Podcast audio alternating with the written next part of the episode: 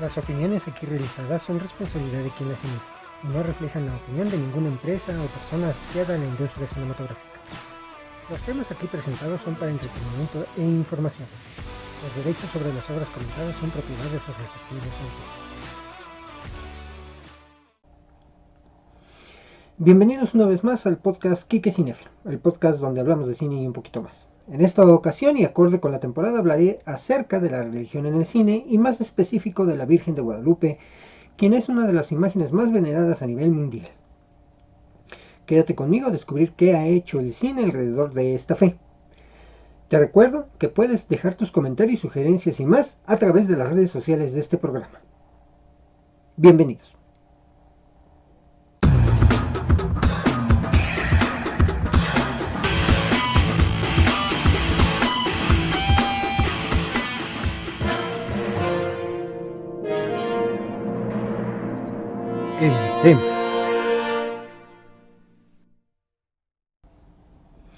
Nuestra Señora de Guadalupe, conocida comúnmente como la Virgen de Guadalupe, es una aparición mariana de la Iglesia Católica de origen mexicano, cuya imagen tiene su principal centro de culto en la Basílica de Guadalupe, ubicada en las faldas del Cerro del Tepeyac, en el norte de la Ciudad de México.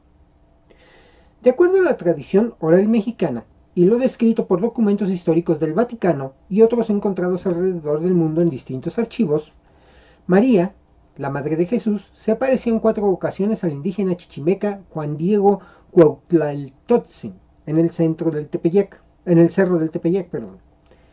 Y en una ocasión a Juan Bernardino, tío de Juan Diego, en Cuautitlán. El relato guadalupano conocido como Nican Mopowa narra que tras la primera aparición, la Virgen ordenó a Juan Diego que se presentara ante el primer obispo de México, Fray Juan de Zumárraga, para decirle que le erigieran un templo. Ante el escepticismo de Juan de Zumárraga, pidió una prueba a Juan Diego. En la última aparición de la Virgen y por orden suya, Juan Diego llevó en su ayate unas flores que cortó en el Tepeyac. Se dirigió al palacio del obispado y desplegó su ayate ante el obispo dejando al descubierto la imagen de la Virgen María, cuyos rasgos han sido interpretados como mestizos a pesar de ser de piel mucho más clara que su homónima española. Según el Nican Mopowa, texto agiográfico publicado en el siglo XVII, las apariciones tuvieron lugar en 1531, ocurriendo la última el 12 de diciembre de ese mismo año. La fuente más importante que la relata fue el mismo Juan Diego, que habría contado todo lo que había acontecido. Posteriormente esta tradición oral fue recogida en un escrito con sonido náhuatl, pero con caracteres latinos, técnica que ningún español sabía hacer y que solo muy rara vez usaban los indígenas. Este escrito es llamado el Nican Mopowa y es atribuido al indígena Antonio Valeriano, quien vivió de 1522 a 1605. Posteriormente, en 1648, es publicado el libro Imagen de la Virgen María, Madre de Dios de Guadalupe, por el prevístero Miguel Sánchez, contribuyendo a recopilar todo lo que se sabía en la época sobre la devoción guadalupana. Según diversos investigadores, el culto guadalupano es una de las creencias más históricamente arraigadas en el actual México y parte de su identidad, y ha estado presente en el desarrollo como país desde el siglo XVI incluso en sus procesos sociales más importantes como la independencia de México, la reforma, la Revolución Mexicana y en la sociedad mexicana actual, en donde cuenta con millones de fieles, algunos de ellos profesantes como guadalupanos sin ser necesariamente parte del catolicismo. Las raíces devocionales primigenias de esta imagen estarían en la Virgen de Guadalupe de Extremadura, por la cual tenían devoción los conquistadores españoles. Según la tradición católica, el cuerpo de documentos históricos aceptados por la Iglesia y esencialmente la narración del Nican Mopowa, el llamado milagro guadalupano ocurrió de la siguiente manera. El santo Juan Diego Cuautlaltoatzin nació en 1474 en Cuautitlán, entonces reino de Texcoco, perteneciente a la etnia de los chichimecas. Su, perdón, su nombre era Cuautlaltonzin, que en su lengua materna significaba águila que habla o el que habla con un águila. Ya adulto y padre de familia, atraído por la doctrina de los padres franciscanos, llegados a México en 1524, habría recibido el bautismo y el nombre hispano de Juan Diego, y su esposa se llamó María Lucía. Se celebró también el matrimonio cristiano. Su esposa falleció en 1529. El Powa narra que el sábado 9 de diciembre de 1531, mientras se dirigía a pie a Tlatelolco, en un lugar denominado Tepeyac, tuvo lugar la primera aparición de la Virgen María, que se le presentó como la perfecta siempre Virgen Santa María, Madre de Dios, del Dios verdadero. La Virgen le encargó que en su nombre pidiese al obispo capitalino, el franciscano Fray Juan de Zumárraga, la construcción de una iglesia en el lugar de la aparición. Como el obispo no aceptó la idea, Tuatzin volvió a ver a la Virgen ese mismo día y ella le pidió que insistiese. Esta como la segunda aparición. Al día siguiente, domingo 10, Tuatzin volvió a encontrar al prelado quien lo examinó en la doctrina cristiana y le pidió pruebas objetivas en confirmación del prodigio. Ese mismo día tuvo lugar la tercera aparición en la cual la Virgen María mandó entonces a Juan Diego que al día siguiente, lunes 11, fuera a verla para que le diera la señal que haría que le creyera.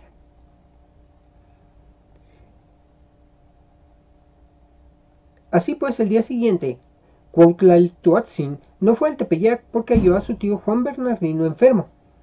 Su tío le pidió a Juan Diego que al día siguiente fuera a Tlatelolco en busca de un confesor, pues estaba seguro de que iba a morir. Juan Diego obedeció y salió muy de mañana, el día martes 12 de diciembre de 1531, pero recordando que la Virgen lo tenía citado y temeroso de que lo entretuviera y no lo dejara ir en busca del confesor, quiso evitar su encuentro y así, en vez de seguir derecho su camino, subió por, entre el Tepeyac y el cerro al que estaba unido pensando, pensando rodear el mismo, por la ladera que mira al oriente, hasta llegar a donde ahora queda, queda el frente de la basílica y tomar ahí el camino de Tlatelolco. En su camino, la Virgen le salió al encuentro, la cuarta aparición, y le explicó la situación de su tío. A esto respondió la Virgen María, y sí, y se cita en el escrito. Oye y ten entendido, hijo mío, el más pequeño, que es nada lo que te asusta y aflige. No se turbe tu corazón, no temas esa enfermedad ni otra alguna enfermedad y angustia. ¿No estoy yo aquí que soy tu madre? ¿No estás bajo mi sombra? ¿No soy yo tu salud? ¿No estás por ventura en mi regazo? No te apene ni te inquiete otra cosa. No te aflija la enfermedad de tu tío, que no morirá de ella. Está seguro de que ya sanó. Juan Diego, convencido de lo que le dijo, pidió a la Virgen que le diera la señal y el mensaje para llevarlos al obispo. La Virgen entonces le dijo que subiera a la cumbre del cerrito donde solía verlo y que cortara las flores que allí encontraría invitándole a subir hasta la cima de la colina del Tepeyac para recoger flores y traérselas a ella. No obstante la fría estación invernal y la aridez del lugar, Cuautlaltuatzin encontró varias flores, entre ellas rosas de Castilla. Una vez recogidas las colocó en su tilma y se las llevó a la Virgen, que le mandó presentarlas al obispo como prueba de veracidad. Una vez ante el obispo, el santo abrió su tilma y dejó caer las flores mientras que en el tejido apareció, inexplicablemente impresa, la imagen de la Virgen de Guadalupe, que desde aquel momento se convirtió en el corazón espiritual de la Iglesia en México. Según la tradición católica, la imagen que hoy en día se expone en la Basílica de Guadalupe sería la misma que la de ese día del año 1531, aunque no hay certeza científica de ello. Juan Diego no volvió a su casa sino hasta el día siguiente, pues el obispo lo detuvo un día más. Aquella mañana le dijo, ve a mostrarnos dónde es la voluntad de la Señora del Cielo que se le erija a su templo. Juan Diego condujo a las personas que el obispo dispuso que lo acompañaran al lugar en que se habría aparecido la Virgen y en el que debería erigirse su santuario, y pidió permiso de irse. Pero no lo dejaron ir solo, sino que lo acompañaron a su casa, al llegar a la cual vieron que su tío estaba perfectamente sano Juan Diego explicó a su tío el motivo por el que llegaba tan bien acompañado y le refirió las apariciones y que la Virgen le había dicho que él estaba curado. El tío, al oír el relato de su sobrino Juan Diego, manifestó que ciertamente la misma señora lo había sanado, puesto que a él mismo se le había aparecido, la quinta aparición, y añadió que le había dicho que dijera al obispo que era su voluntad que se le llamara la siempre Virgen Santa María de Guadalupe. Con el tiempo Juan Diego, movido por una tierna y profunda devoción a la Madre de Dios, dejó a los suyos, la casa, los bienes y su tierra, y con el permiso del obispo pasó a vivir en una pobre casa junto al templo de la Señora del Cielo. Su preocupación era la limpieza de la capilla y la acogida de los peregrinos que visitaban el pequeño oratorio. Hoy, transformado en basílica, símbolo elocuente de la devoción mariana de los mexicanos a la Virgen de Guadalupe. Juan Diego Cuautlatoatzin, perdón, eh, parece trabalenguas, laico fiel a la gracia divina, gozó de tan alta estima entre sus contemporáneos que estos acostumbraban decir a sus hijos, que Dios os haga como Juan Diego. Cuautlatoatzin murió en 1548 con fama de santidad. Su memoria, siempre unida al hecho de la aparición de la Virgen de Guadalupe, atravesó los siglos, alcanzando la entera América, Europa y Asia. Y ante lo anterior se preguntarán, ¿de qué está hablando Quique Cinéfilo? ¿No se supone que es un podcast de cine? Así es, es un podcast de cine. Y es que es imposible no voltear a mirar lo que se ha hecho alrededor de esta figura mítica. El cine en México ha dedicado solo siete películas a hablar directamente de la leyenda de la Virgen de Guadalupe pero ha habido muchas más que la misma ha sido protagonista de historias donde su intervención divina ha resultado en milagros para sus protagonistas. Les, así que les hablaré de aquellas cintas que directamente desarrollan sus historias sobre la aparición divina. Tepeyac, del año 1917. Es una película silente.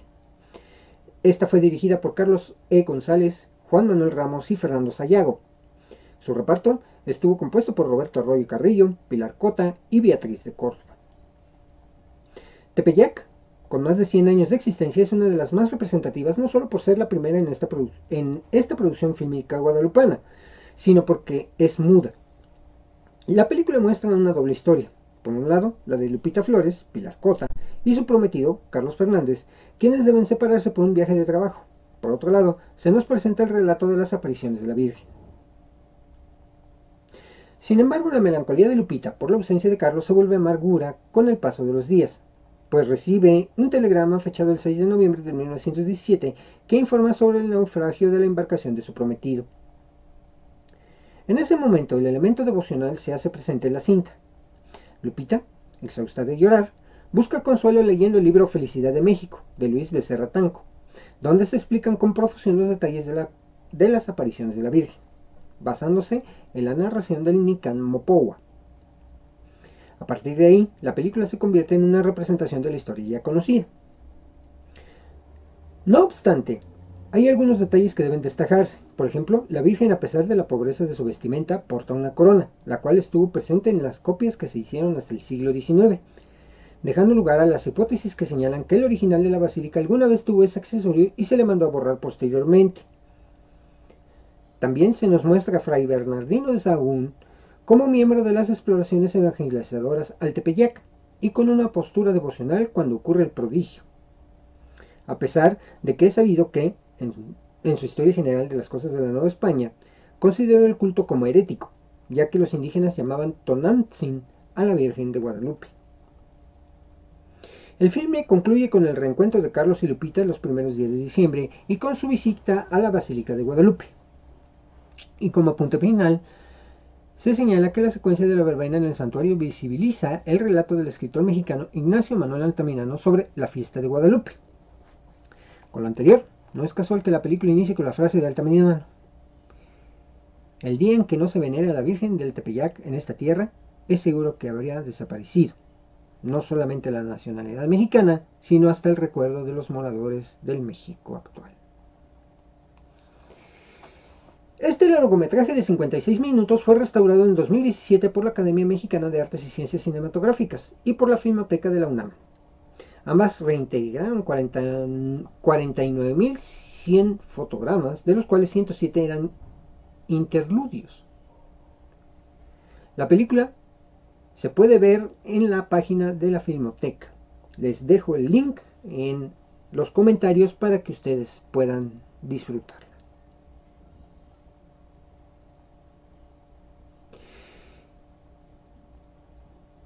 Debo de comentarles que de las películas que voy a ir mencionando eh, hay muy poca información y sería bueno que, que alguien eh, de manera antropológica, eh, histórica, este, pues diera más información acerca de este tipo. Yo estuve investigando bastantes días acerca de este tema porque ya quería hablarlo. No hay mucha información de todas estas películas más que algunas de ellas han sido infinitamente reproducidas en la televisión, pero pues eh, no hay mucha información acerca de la producción, cómo se realizó, este, quienes intervinieron, eh, como muchas otras películas que hemos, que hemos relatado, eh, no hay esa información y sí sería bueno porque es de importancia histórica. Ya daré también mi opinión al respecto al término de estas películas. La siguiente película fue Alma de América de 1931. Eh, incluso eh, dentro de lo poco que se investigó de esta de Alma de América, sabemos que fue dirigida por Alfonso Bustamante, narra la misma historia de la Virgen de Guadalupe, pero es una película muy difícil de conseguir y de conocer detalles. Lo único que sabe, se sabe es que la película contó con las actuaciones de Esperanza Cataneo, Fausto de Prado y Gloria Judith Jiménez.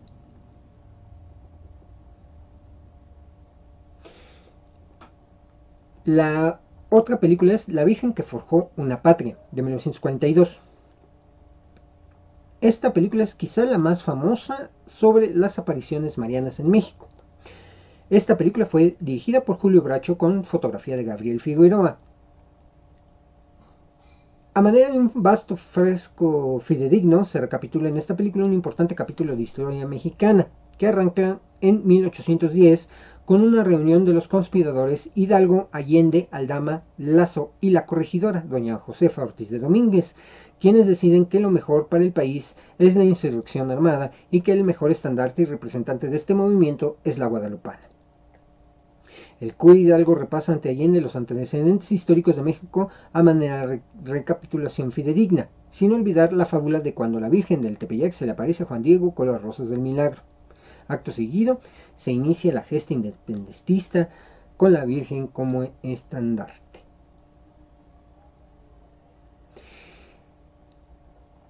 Otra película, eh, esta es parte de las que más se han reproducido en la televisión, es La Sonrisa de la Virgen de 1958, dirigida por Roberto Rodríguez, quien también escribió el guion su elenco estuvo conformado por María Gracia, Jorge Martínez de Hoyos y Prudencia Grifel. De hecho, Jorge Martínez de Hoyos participó en dos películas relacionadas con la Virgen de Guadalupe.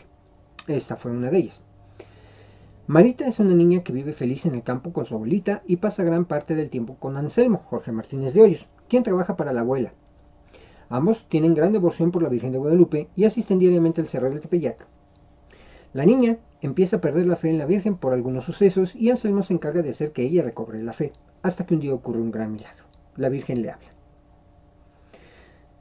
Precisamente en México tenemos un dicho, no te hagas que la Virgen te habla, derivado de estas situaciones, de, cómo se, se presentan. México. La siguiente película es las Rosas del Milagro, de 1960. Su director fue Julián Soler, el guion fue a cargo de Alfonso Patiño Gómez, la música de Antonio Díaz Conde y la fotografía de Raúl Martínez Solares. Esta es la segunda película donde les digo que participa Jorge Martínez de Hoyos, Armando Silvestre, Crox Alvarado, Jaime Fernández, Magda Urbizu, Andrés Soler, Francisco Jambrina, Miguel Manzano, Manuel Calvo, Línea del Carmen Camacho, Arturo Soto Rangel, Enrique García Álvarez, José Chávez, León Barroso, Enedina Díaz de León, Antonio Bravo, Armando Gutiérrez, Florencio Casteló, Margarito Luna, Rubén Márquez y Ana María Gómez. Esta película, a pesar de basarse en la leyenda religiosa, también se toma ciertas libertades históricas como el que aún existían los reinos originarios, con la inclusión de un rey Moctezuma en la trama, cosa que antropológicamente hablando no sucedió. Y bueno, la siguiente película es La Virgen de Guadalupe, lanzada en 1976, donde narran las experiencias del indio Juan Diego y la Virgen de Guadalupe. Igualmente habla acerca de los hechos narrados con anterioridad. Su reparto estuvo a cargo de Fernando Allende como Juan Diego, Angélica Chaín como Doña Blanca, Valentín Trujillo como Temoc, Dacia González como Doña Lucía, Enrique Lucero como el tío Bernardino, Carlos Petrel como el virrey. La dirección estuvo a cargo de Alfredo Salazar, el guion de él mismo, la música de Gustavo César Carrión y la película dura 105 minutos. Y la última película, la más reciente de todas ellas, fue Guadalupe el Milagro, del año 2006. Esta fue dirigida por Santiago Parra y estuvo protagonizada por Alex Alvarera, Pedro Hernández Jr., Angélica Aragón, Eric del Castillo, Ivana Miño, Sandra Spill, José Carlos Ruiz y Gema Mani. El guion también estuvo a cargo de Santiago Parra, la música de Juan, Manuel Langarica, la fotografía estuvo a cargo de Carlos Arenal. La trama de esta película es José María y Mercedes son dos hermanos científicos que se dedican a la arqueología desde hace años. Sobre ellos ha pesado siempre la misteriosa desaparición de sus padres cuando eran niños, lo que los llevó a criarse con su severa abuela. Una de sus investigaciones les hace fijar la atención en el misterio de la Virgen de la imagen de la Virgen María que quedó estampada en el manto de un indígena mexicano hace cientos de años. Santiago Parra dirige esta que es su primer película o su ópera prima en la que lanza un bello canto a la fe cristiana y a la familia. Los protagonistas viven con su trauma del pasado que ha hecho que se enfríen sus creencias. La investigación sobre el milagro del manto de la Virgen de Guadalupe y del indio Juan Diego les llevará a descubrirse a sí mismos, convirtiendo el estudio en todo un viaje personal. El film alterna esta narración con la historia de las apariciones de la Virgen de Guadalupe. Estas son las siete películas y como pueden observar, bueno, escuchar, pues no hay mucha información, incluso también para, ponerles algunas imágenes en, los que, para los que me ven a través de YouTube, pues me costó trabajo como les digo, no hay mucha información acerca de estas películas. Eh, las fichas técnicas son muy magras. Y pues definitivamente habría, ah, yo invito a aquellos historiadores o a los historiadores del cine, yo no soy historiador de cine, yo soy un mero reproductor, eh, investigador aficionado acerca del cine, apasionado de él, por supuesto. Este, yo les invitaría a aquellos que, se dedican a esto que pues nos iluminen ¿no? con más, más historias o con detalles acerca de, de todas estas producciones que tienen que ver con la Virgen María, como les repito, por cuestiones históricas. Yo no me voy a meter en cuestiones eh, filosóficas eh, o de religión, porque al final del camino cada quien tiene sus creencias.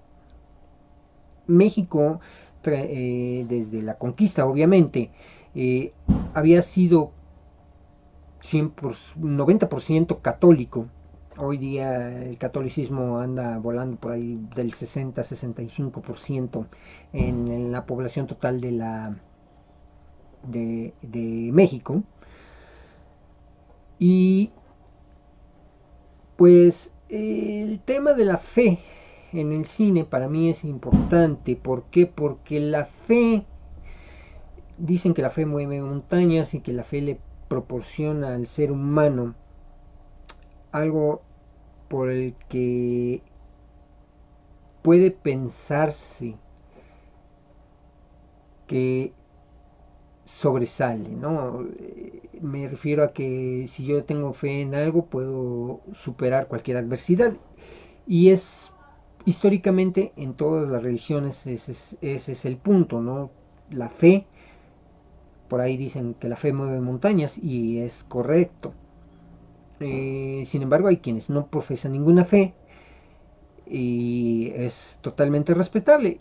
Como les digo, la, eh, devoción a la Virgen de Guadalupe pues es muy grande. De hecho, eh, el Papa Juan Pablo II era devoto de la Virgen de Guadalupe.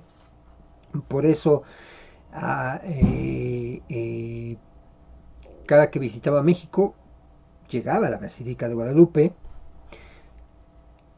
Nunca dejó de visitarla cuando venía a México Juan Pablo II la basílica, cosa contrario, por ejemplo, al Papa Benedicto XVI, que él visitó una ocasión, la, vino tres veces y solamente en una ocasión visitó la basílica. Y el Papa Francisco también igual, bueno, él, ha visitado dos veces a México y ha estado en la basílica también. Eh, de hecho, la Virgen de Guadalupe es una de las vírgenes más veneradas, solo detrás de la Virgen de Fátima. Eh, la Virgen de Fátima es la que más eh, se venera en el mundo. Y después sigue la Virgen de Guadalupe. De hecho, en Filipinas, la Virgen de Guadalupe tiene inmensa población creyente. Fíjense, es un lugar muy extremo del mundo, Filipinas. Por ahí también he leído que, eh, por ejemplo, en Japón, en China, hay sectores de la población que creen en la Virgen de Guadalupe. Como les digo, bueno, pues eh, es la fe trasciende fronteras y es, es mundial, no es exclusiva. Además, bueno, eh, bajo la interpretación que algunos eh, algunos este, estudiosos de la religión dicen que, bueno, que realmente las apariciones de la Virgen es la misma, la misma madre de Jesús, pero eh, tropicalizada hacia el, hacia el momento y hacia el lugar en donde está apareciéndose. Eh, obviamente también en el contexto histórico se dice que se usó la imagen de la Virgen de Guadalupe como una forma de conquistar a la población de aquel entonces mexicana. Como les digo, bueno, pues es muy interesante eh, poner el contexto histórico, el, contexto teológico para eh, entender un poco acerca de, esta historia de la Virgen de Guadalupe. Como les digo, eh, hay muchas, este, muchas películas también que, que toman como protagonista a la Virgen de Guadalupe. Yo me acuerdo particularmente de una se me vino a la mente. De un niño que quiere hacer su primera comunión y no tiene cómo, escapa de su casa, llega a la basílica, le pide el milagro y bueno, si no me recuerdo se llama mi primera, la primera comunión, algo así.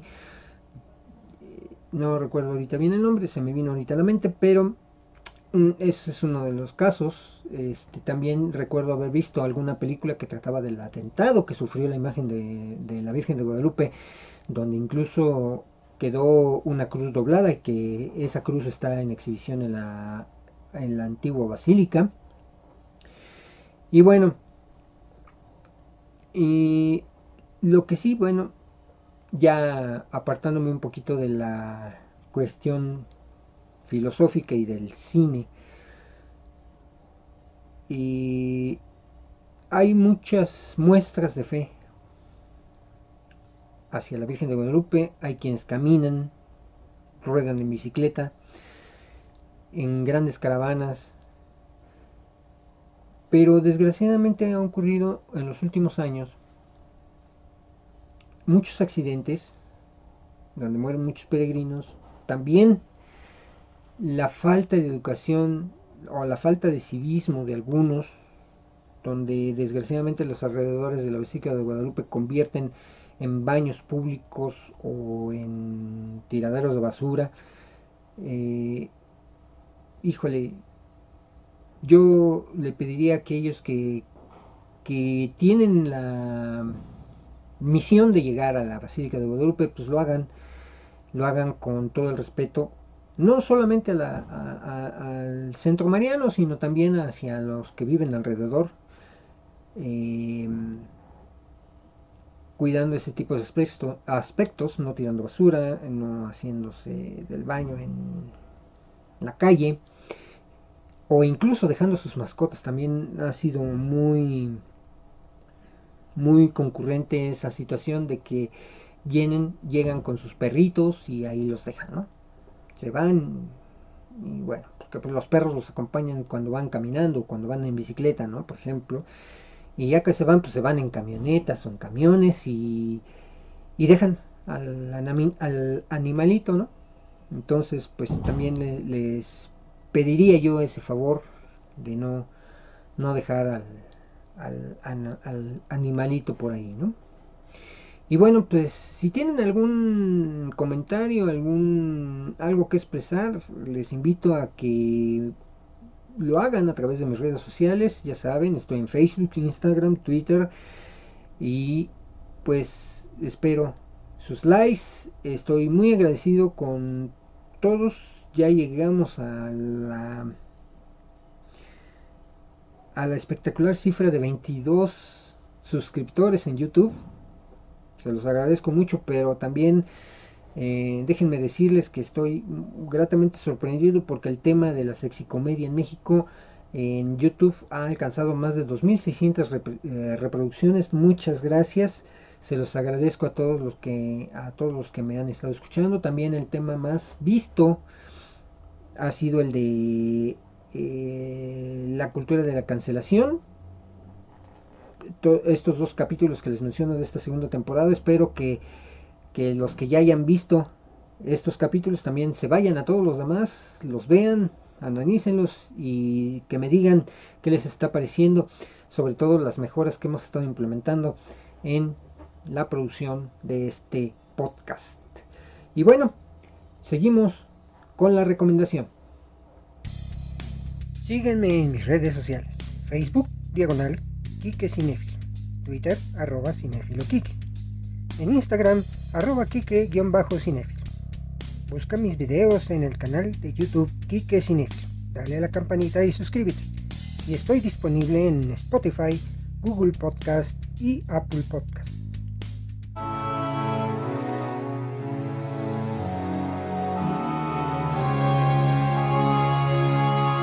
la recomendación.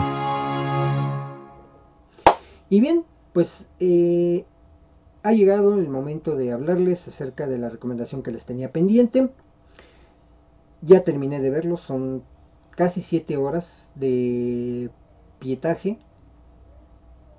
Y esta es la recomendación. Vamos a hablar de Get Back estas tres películas presentadas y dirigidas por Peter Jackson, el creador del Señor de los Anillos, bueno, el director del Señor de los Anillos. Desde el momento en el que se hizo oficial que Peter Jackson sería a cargo de las más de 55 horas registradas originalmente en 1969 por Michael Linson Hawk para la película Let It Be, finalmente estrenada en 1970, la euforia hizo acto de presencia y disparó las expectativas. El director, acostumbrado a lidiar con obras mastodónticas, como llevar a la gran pantalla la trilogía del Señor de los Anillos de J.R.R. Tolkien, tomaba así las riendas de lo que ha terminado cristalizando. Get Back, The Beatles. El realizador de El Hobbit toma así el relevo de su anónimo, aquel que 52 años antes recibió el encargo de documentar la grabación del nuevo disco de The Beatles, un sumario acotado al mes de enero de 1969.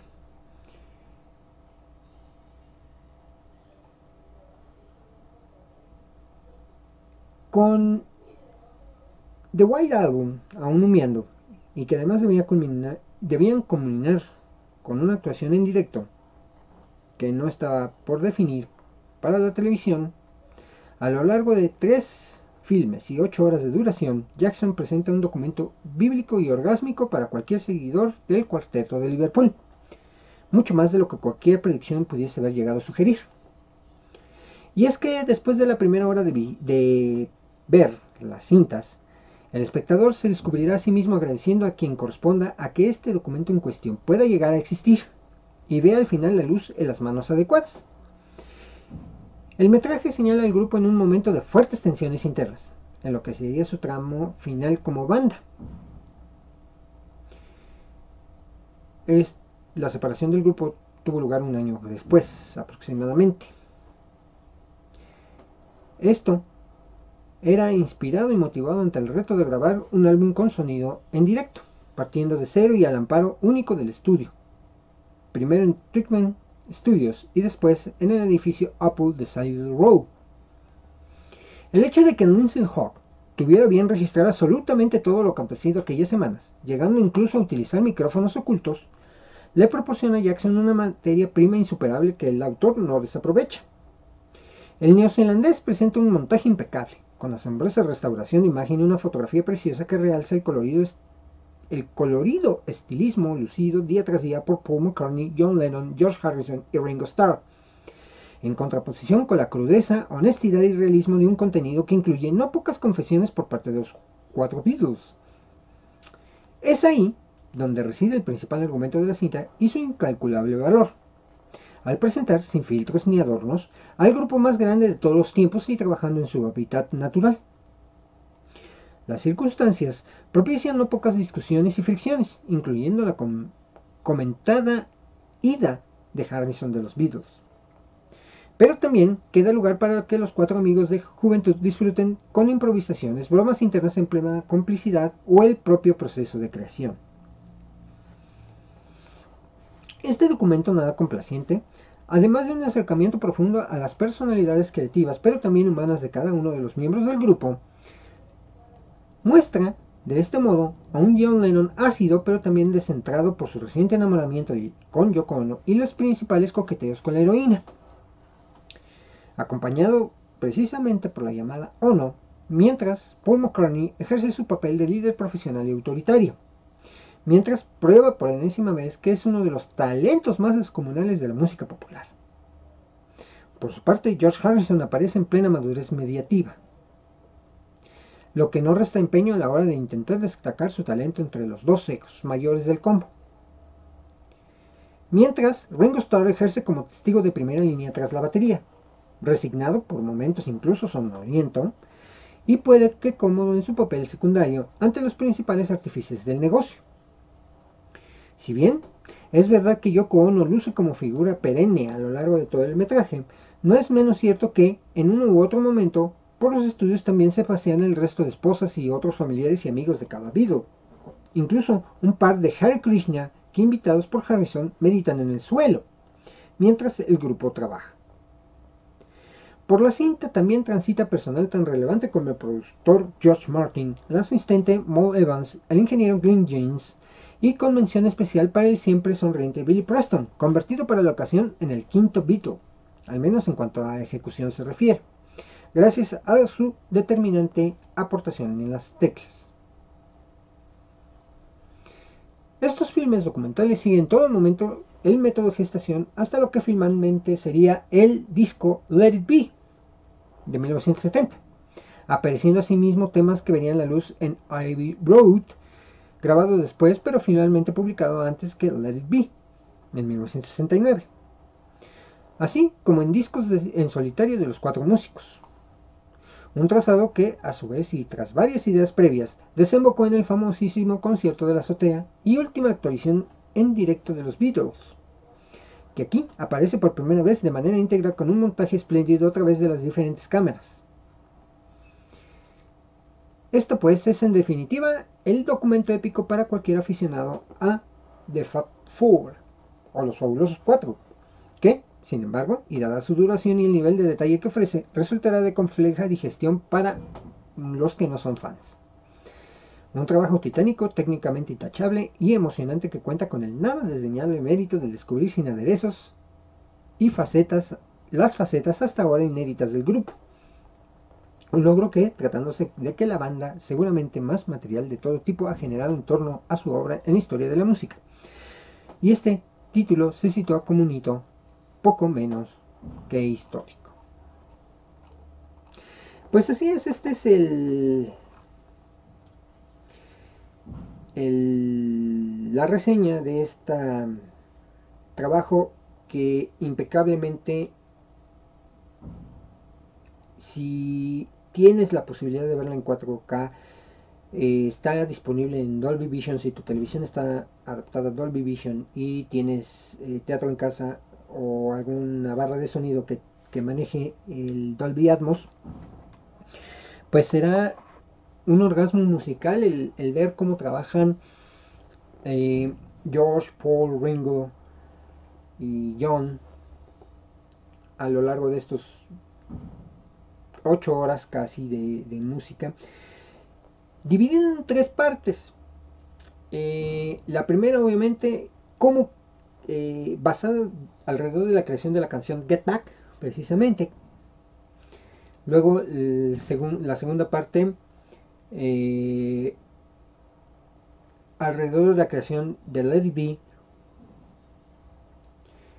Y de Long Widen Road. Eh, la tercera. Y bueno, todos los temas eh, subyacentes de los discos que ya mencionamos. Aparte que bueno, interpretan covers de otras bandas. Y pues la verdad es que es sí es un orgasmo musical eh, estas tres cintas que si bien pudiera haber aprovechado Peter Jackson en mandarlas al cine, bueno, pues yo creo eh, Disney quien pagó la, la hechura de esto. Bueno, no Disney, Apple, Apple todo lo lanzaron los propios Beatles, incluyendo las esposas de, de George Harrison y de John Lennon. Y bueno, pues se lo vendieron a Disney para Disney pagó mucho dinero porque, como les dije en el capítulo de los Beatles, es muy difícil llevar eh, a alguna plataforma música. Incluso las películas no están disponibles ni siquiera en venta, en digital, solamente en físico. Este, las películas de los Beatles, obviamente, estoy hablando. Este, no hay, no hay forma de conseguirlas más que en físico, como les repito.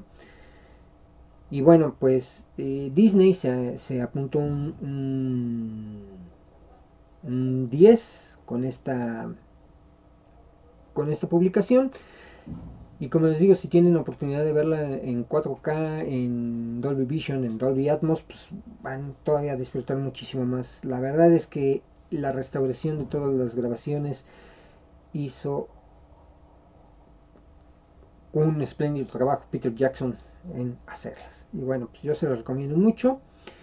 Ahí ustedes juzgarán acerca de todo lo que se decía acerca del grupo más famoso de la historia, los Beatles. Y bueno, pues esta es la recomendación de esta semana, no se la pierdan. Continuamos.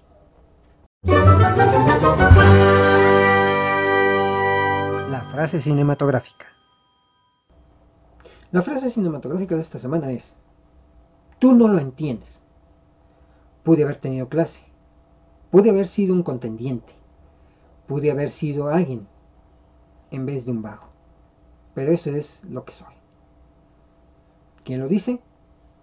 El personaje Terry Malloy, interpretado por el actor Marlon Brando en la película On the Waterfront de 1954.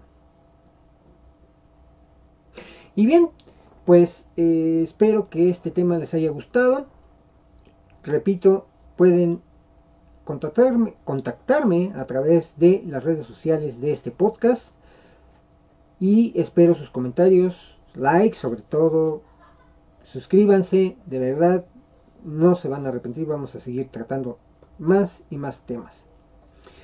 El próximo episodio será el 8 y será el último de este año descansaremos un ratito y regresaremos en el segundo fin de semana de enero.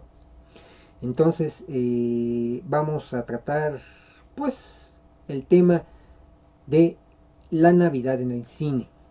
Para que, digo, como adelanto, mm, no he estado, acostumbrado a manejar eh, los temas por adelantado, pero pues ante el anuncio de pues nuestro descanso de fin de año, vamos a vamos a, darle color a ese tema. Y por ahí estoy preparando otros temas muy importantes. Espero sobre todo conseguir eh, las entrevistas que estoy buscando para em, darle más poncha a esos temas sale cuídense mucho y esto fue Kike Cinefil el podcast donde hablamos de cine y un poquito más. Que estén muy bien.